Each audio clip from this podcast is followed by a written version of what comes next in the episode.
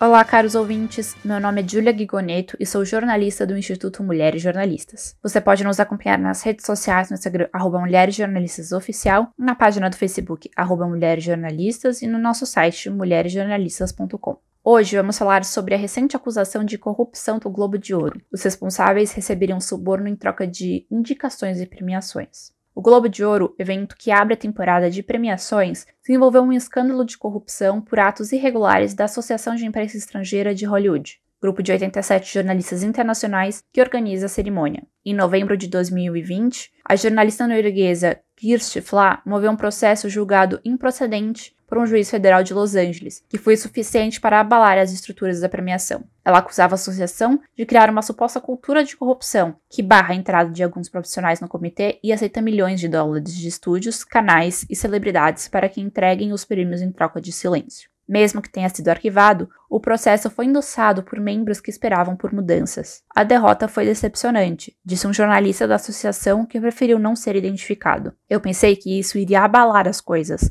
Somos uma organização arcaica e ainda acho que a associação precisa de pressão externa para mudar. O jornal Los Angeles Times expôs que integrantes e ex-integrantes da associação aceitam viagens luxuosas, estadas em hotéis cinco estrelas, jantares, presentes e convites a festas badaladas em troca de nomeações às estatuetas. Foram ouvidas mais de 50 pessoas com acesso a documentos fiscais e e-mails que apontam que, apenas no final de 2020, a entidade pagou aos seus membros cerca de 100 milhões de dólares para que assistissem filmes específicos, fizessem viagens a sets de filmagem e participassem de entrevistas. Se a associação está pagando aos seus membros por esses serviços, ela deve estar recebendo serviços de valor proporcional, que beneficiam os interesses da indústria, disse o advogado Douglas Varley ao jornal. Associações como essa existem para o benefício da indústria e não para o benefício dos membros, complementa. O contrato do Globo de Ouro com a emissora NBC, na qual é televisionada, também garante milhões de dólares aos membros. Em 2020, eles arrecadaram 27,4 milhões de dólares, cerca de 150 milhões de reais, pelos serviços prestados. Além disso, como é uma organização sem fins lucrativos, ela é isenta de impostos, o que alimentaria uma estrutura de sonegação. De acordo com a Lei das Comunicações de 1934 dos Estados Unidos, a prática de lobby, isso é, receber pagamento para promover um serviço em um meio de comunicação, é proibida. Em 2011, a associação já foi processada por aceitar pagamentos de estúdios para garantir indicações ao prêmio. Em 2019, 30 membros da associação foram hospedados em um hotel 5 estrelas em Paris para acompanhar as filmagens da série da Netflix Emily em Paris.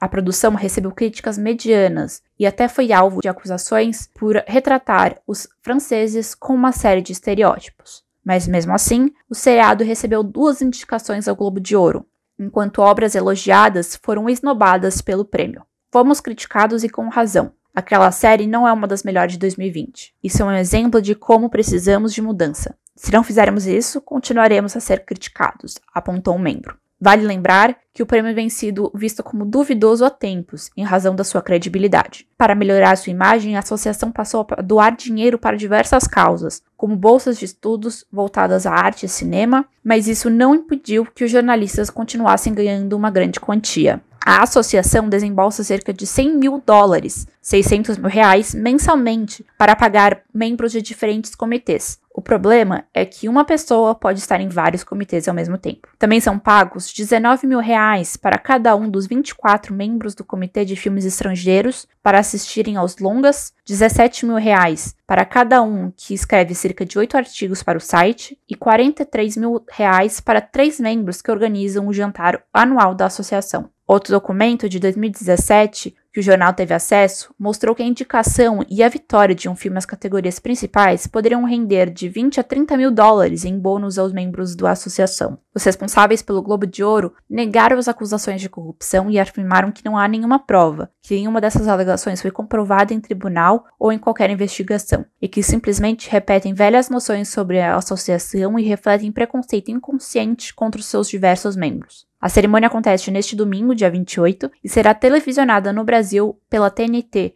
a partir das 22 horas. Para conferir mais podcasts, fique de olho aqui no nosso Spotify, no Instagram, arroba Mulheres Jornalistas Oficial, no Facebook, arroba Mulheres Jornalistas, e é claro, no nosso site, mulheresjornalistas.com.